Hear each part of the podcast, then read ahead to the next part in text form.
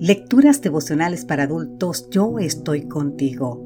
Cortesía del Departamento de Comunicaciones de la Iglesia Dentista del Séptimo Día Gascue en Santo Domingo, capital de la República Dominicana. En la voz de Sarat Arias. Hoy, 13 de agosto, para recibir el Premio Celestial.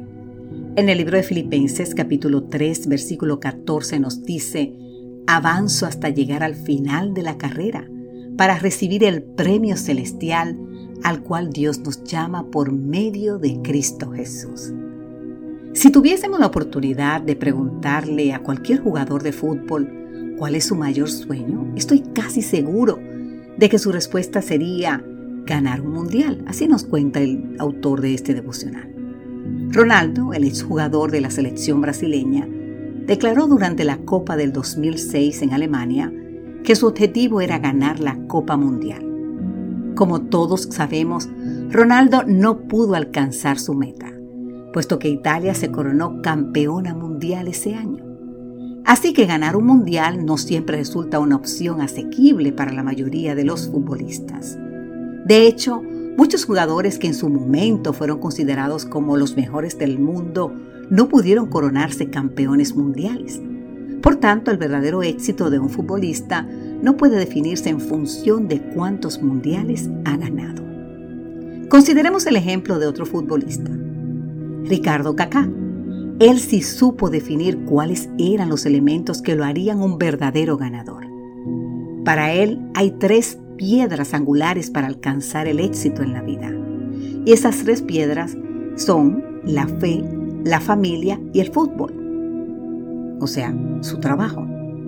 Amar a Dios, amar a la familia, amar lo que hacemos, ahí radica el verdadero éxito. Si queremos lograr el mejor gol en esta vida terrenal, esos son los puntos en los que debemos concentrar nuestros mayores esfuerzos. En el 2008, tras haber ganado el balón de oro, Kaká dejó a todos atónitos con estas palabras. Dijo, he sido nombrado el mejor jugador del mundo. Eso para mí es un gran honor. Sin embargo, el mayor honor es servir a Cristo, porque Él me da esperanza. Eso dijo Él. Todo lo demás se perderá con el paso inexorable del tiempo. Pero la esperanza en Cristo va más allá de los honores y los logros que podemos obtener en esta tierra. No importa cuán colosales sean estos. Ricardo ha comprendido a la perfección las palabras de Pablo que se encuentran en Filipenses 3:14. Avanzo hasta llegar al final de la carrera para recibir el premio celestial al cual Dios nos llama por medio de Jesucristo.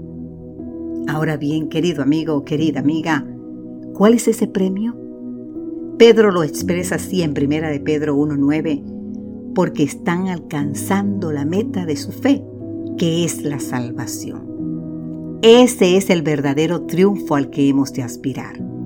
Quizá nuestro país no pueda ganar un mundial, pero nosotros, es decir, tú y yo, querido amigo, querida amiga, sí podemos recibir el mejor de los premios.